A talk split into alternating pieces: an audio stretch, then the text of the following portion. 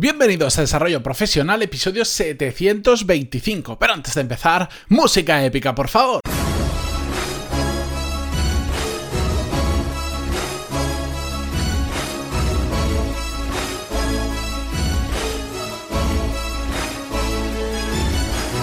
Muy buenos días a todos y bienvenidos a Desarrollo Profesional, el podcast donde hablamos sobre todas las técnicas, habilidades, estrategias y trucos necesarios para mejorar cada día en nuestro trabajo.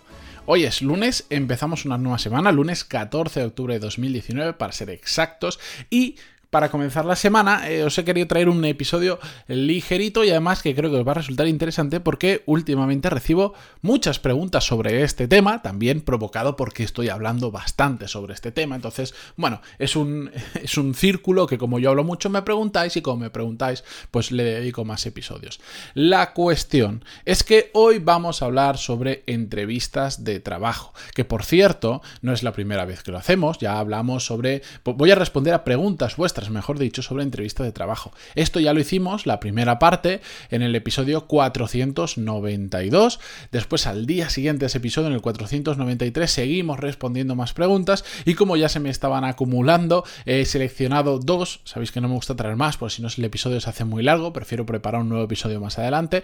Pero dos que son bastante representativas del resto que han llegado. De todas formas, si tenéis alguna duda al respecto, ya lo sabéis, pantaloni.es barra contactar. A todo el mundo os respondo, aunque no lo hagan el podcast, pues sería imposible, pero a todos el 100% os respondo. La cuestión y la primera pregunta que nos envían hoy nos la hace llegar Silvia y dice así, hola Matías, no te quiero entretener mucho, aunque sé que nos invitas a escribirte, eh, tendrás que contestar también a muchas otras personas. La cuestión es que me han citado para una entrevista en una empresa donde ya eh, ha trabajado un amigo mío y le pedí consejos para pasarla. Una cosa importante que me dijo es que siempre preguntan por las notas que has sacado.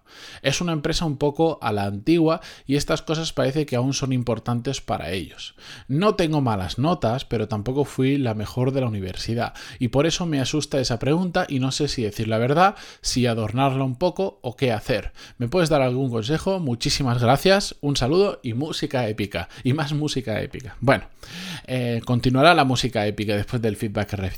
La cuestión, lo que nos pregunta Silvia es qué pasa en este tipo de trabajos que te preguntan las notas y no tienes un expediente académico eh, que, reluzca especialmente. No, no, tiene por qué ser malo, como decía ella, pero normalmente a aquellas personas que les interesan las notas de la universidad lo que buscan es que tengas un 8, un 9 o cosas así hacia arriba. Bueno, el consejo que le di a Silvia cuando le contesté por email es que mm, eh, yo, yo, soy, ya lo sabéis, eh, a mí me gusta eh, afrontar las cosas de manera transparente y no me gusta mentir, aunque sé que en ocasiones el resultado que se puede conseguir es mejor mintiendo, siempre creo que esto es cortoplacista y dicen que las mentiras tienen las patas muy cortas y bueno, también personalmente no me siento a gusto con este tipo, eh, con ningún tipo de mentiras. Por lo tanto, yo siempre digo que hay que ser transparente, pero tampoco hay que caer en el... Eh, no es el exceso de transparencia. la transparencia está muy bien, pero no hay que caer en, en, el vendernos mal por querer ser excesivamente transparentes. ¿Y a qué me refiero? Pues si nos preguntan cuáles son nuestras notas y no tenemos notas que digamos vayamos a sacar pecho por, por ello, simplemente tenemos que ver cómo contamos esa misma verdad, vuestra misma verdad, las notas que sean, pero la adornamos para vendernos bien. Que esto es una realidad que tenemos que aprender a hacer en la gran mayoría de, de, los ámbitos de nuestra vida personal y de nuestra vida profesional. ¿A qué me refiero? Si me preguntaran a mí, eh, si me hicieran a mí esta pregunta en, un contexto, una entrevista de trabajo, y me dijeran, ¿qué notas sacaste en la carrera? Evidentemente yo estoy, en el caso de Silvia, no eran malas, pero tampoco eran las mejores. Lo que haría simplemente sería, pues, decir la verdad, pero adornándola y vendiendo los puntos que a mí me interesan. Como por ejemplo, ¿qué diría yo? Bueno, la verdad es que tuve que hacer un montón de asignaturas que no me interesaban nada y de hecho estaban absolutamente desfasadas y decidí que en ese tipo de asignaturas iba a invertir los mínimos recursos posibles, es decir, mi tiempo lo menos posible porque no me interesaban nada y porque iban a ser cero aplicadas. Y por lo tanto me daba igual la nota que sacaba. Y ahí pues tengo desde 5, 6, 7 y ya está. En cambio, en las asignaturas que realmente me gustaban y que creía que me iban a servir para el futuro, a pesar de que con el tiempo me he dado cuenta que no sirven para tanto, pero que parecían más interesantes, era donde le ponía realmente mi esfuerzo y es donde tenía buenas notas. Que ahí podríamos decir que iba 7, 8 e incluso 9. No le, ¿Por qué nunca he llegado al 10 en ninguna asignatura? Mm, realmente, pues porque dedicaba mi tiempo no solo a estudiar, sino a hacer otras cosas, como por ejemplo a presentarme a concursos que gané tal, tal, tal.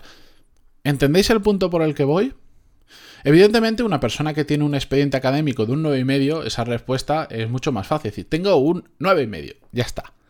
¿Vale? Porque lo puede lucir, me parece muy bien. No, vamos a entrar ahora en la utilidad de las notas y todo esto, pero lo puede lucir. Pero los que no tenemos ese tipo de notas por miles de motivos, por cierto, no tiene, no tienen ninguna relación las notas que tengas en la carrera con tu futuro profesional, un día lo hablamos, mm, pero si no lo tenéis, simplemente buscad la forma de venderlo bien. ¿De acuerdo? Yo otra cosa que diría, por ejemplo, es que me ha, surgido un efecto curioso, que esto es verdad, que desde que dejé la universidad, sobre todo en estos últimos 6, 7, 8 años atrás, estudio más por mi cuenta que cuando iba a la universidad y estoy aprendiendo más por mi cuenta que cuando iba a la universidad, lo cual me hace replantearme muchas cosas de las que estudié y cómo funciona el sistema educativo y qué es lo que hay detrás que nos hace realmente aprender o no. Y tengo, mm, esto ya no lo utilizaría como argumento, pero lo dejo como anotación. Eh, conozco compañeros que eran auténticas máquinas, que tenían auténticas notazas y hoy en día profesionalmente o están estancados o están trabajando en cosas que no quieren o son simplemente mediocres. ¿Por qué? Bueno, pues porque el sistema universitario simplemente em, trata de evaluar de una manera nuestros conocimientos que está un poquito pues desfasada o que, bueno, si yo, me, si yo me pongo, claro que soy capaz de sacar mm, una nota media de, yo creo que cualquiera, si nos ponemos realmente con más o menos tiempo, somos capaces de sacar un 9 o un 9,5 y medio de media. Simplemente nos ponemos a estudiar cómo se aprende, qué tengo que hacer para sacar esa nota en ese examen. Es decir, empezamos a estudiar solo para el examen y no para aprender, que es el problema del gran eh, del sistema educativo en general que tenemos. Pero bueno, la cuestión, y para resumirlo, tenemos que simplemente tratar de decir la verdad, pero adornarlo y quedarnos con la parte em, buena de las cosas y, explicar las cosas de forma natural y de forma transparente. Yo además de ese argumento dentro de ese contexto de la entrevista, em, si, me fueran demasiado el tema de las notas, yo le daría la vuelta y también le empezaría a decir, bueno, si quieres nos centramos en las notas o en lo que pasó hace, no sé, ahora que tengo 33, hace 10 años más o menos en la carrera, o si quieres te cuento todo lo que he conseguido en los últimos 5 o 6 años, que es bastante más interesante y bastante más potente. Y ahí ya lo llevaría a mi terreno. Y si aún así siguen insistiendo las notas, las notas, las notas, pues, pues por ejemplo, para mí, pues no sería una empresa adecuada, porque ya me estaría contando muchas cosas de cómo funcionan dentro con las que yo simplemente no cuadro. No digo que esté bien o mal, digo que simplemente yo no funciono para ese tipo de empresas. Que ojo, parece un caso extraño, pero las hay muchas. La cuestión. Con eso em, damos por mm, cerrada la, respuesta. Por supuesto, cuando escribí a Silvia, se lo escribí, le puse más ejemplos, tenía más tiempo, le hice uno de estos señores emails que igual tardas 20 minutos solo en leer en el email. Pero bueno, siguiente pregunta que nos la envía Mario que dice así: Hola Matías, la empresa para la que estoy trabajando desde hace casi 8 años cerró hace poco más de un mes, eh, sin prácticamente que nosotros supiéramos nada hasta casi el final. Desde que me enteré que era inevitable, me puse a buscar trabajo y ya estoy en tres procesos de selección donde he pasado la entrevista telefónica. En breve tengo la, primera entrevista en persona y después de tantos años sin buscar trabajo ni pasar por este tipo de procesos de selección me noto algo oxidado. Por eso te escribo, por si me podías dar alguna idea de cómo afrontar mejor esta entrevista de trabajo. Cualquier consejo será muy bien bienvenido, como todos los que escucho cada mañana mientras iba a trabajar en mi anterior empresa. Ahora te escucho en cualquier momento del día ya que tengo más tiempo libre y se ríe por jeje. Gracias y un saludo. Bueno, Mario, em, si me pides un consejo te podría dar muchísimos en este caso. Tienes que salir, tienes que quitarte ese óxido de encima y bueno, el hacer entrevistas es una cosa cosa que hay que practicar mucho para que realmente salgan bien, pero si me dices que te dé un consejo para empezar es estudia muy bien la empresa con la que vas a hacer la entrevista y si puedes la persona o las personas que vas a ver durante esa entrevista. Yo me he dado cuenta que esto es clave. Por un lado, lo más obvio de todo es por ver si realmente quieres entrar en esa empresa o no, si cuadra con lo que tú buscas. Mm, aquí depende de muchos factores, porque a veces, pues yo lo entiendo, vamos apretados económicamente y no podemos elegir mucho. Bueno, genial. Pero Siempre tenemos que tratar de investigar a la empresa y a las personas con las que vamos a entrevistarnos, o por ejemplo, que serían nuestros jefes, que eso será probablemente un pasito más adelante, para ver si cuadra con nosotros y también para saber cómo vendernos mejor. Y volvemos prácticamente a la pregunta anterior. Es que es muy importante. Mira, os cuento simplemente una anécdota. Hace un par de semanas estaba yo en un proceso de selección que yo estaba seleccionando a una persona que por cierto no he encontrado y em, eh, bueno, pues eh, envío un email a determinadas personas diciendo, oye, estoy buscando este perfil, es un poco complicado, pero seguro que entre todos lo encontramos, tal, tal, tal. La cuestión es que de repente me llama una persona a mi número sin escribirme, sin decirme nada, y se me presenta y me dice, oye, que me ha llegado, tu, me ha llegado un email tuyo a través de un conocido que se lo envió no sé cuánto, fue, fue moviéndose bastante ese email. Y, nada, pues y el chico me decía que, que me llamaba porque le interesaba la oferta.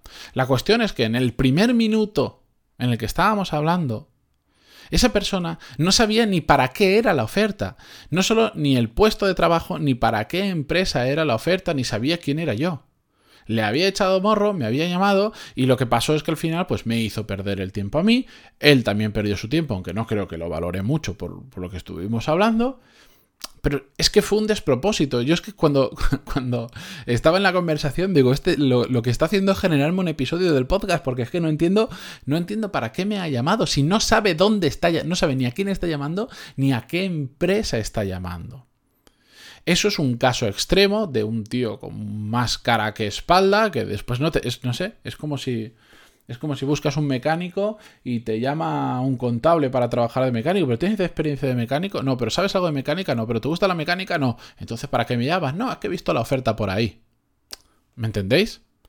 Para llevarlo al extremo, pero es que era exactamente así más o menos, diferentes puestos de trabajo y diferentes habilidades, pero era así. Entonces, quitando este caso que es un poco extremo, cuando vamos a una empresa tenemos que saber a la perfección, dentro de los medios que tenemos, qué hacen exactamente, a qué se dedican, quién es la persona con la que voy a, hacer la primera, la segunda o la tercera entrevista. Que esto es muy fácil. Hoy en día, antes puedo entender que fuera complicado, pero hoy en día, solo buscando en Internet en LinkedIn podemos buscar las personas que nos van a entrevistar, que normalmente nos dice la que nos va a entrevistar o nos llama o nos envía un email. Cuando nos llama le podemos preguntar el nombre. Cuando nos envía un email ahí veremos su nombre y sus apellidos. Lo podemos buscar en LinkedIn. Es muy fácil. Es poner el nombre, el apellido, el nombre de la empresa y LinkedIn en Google.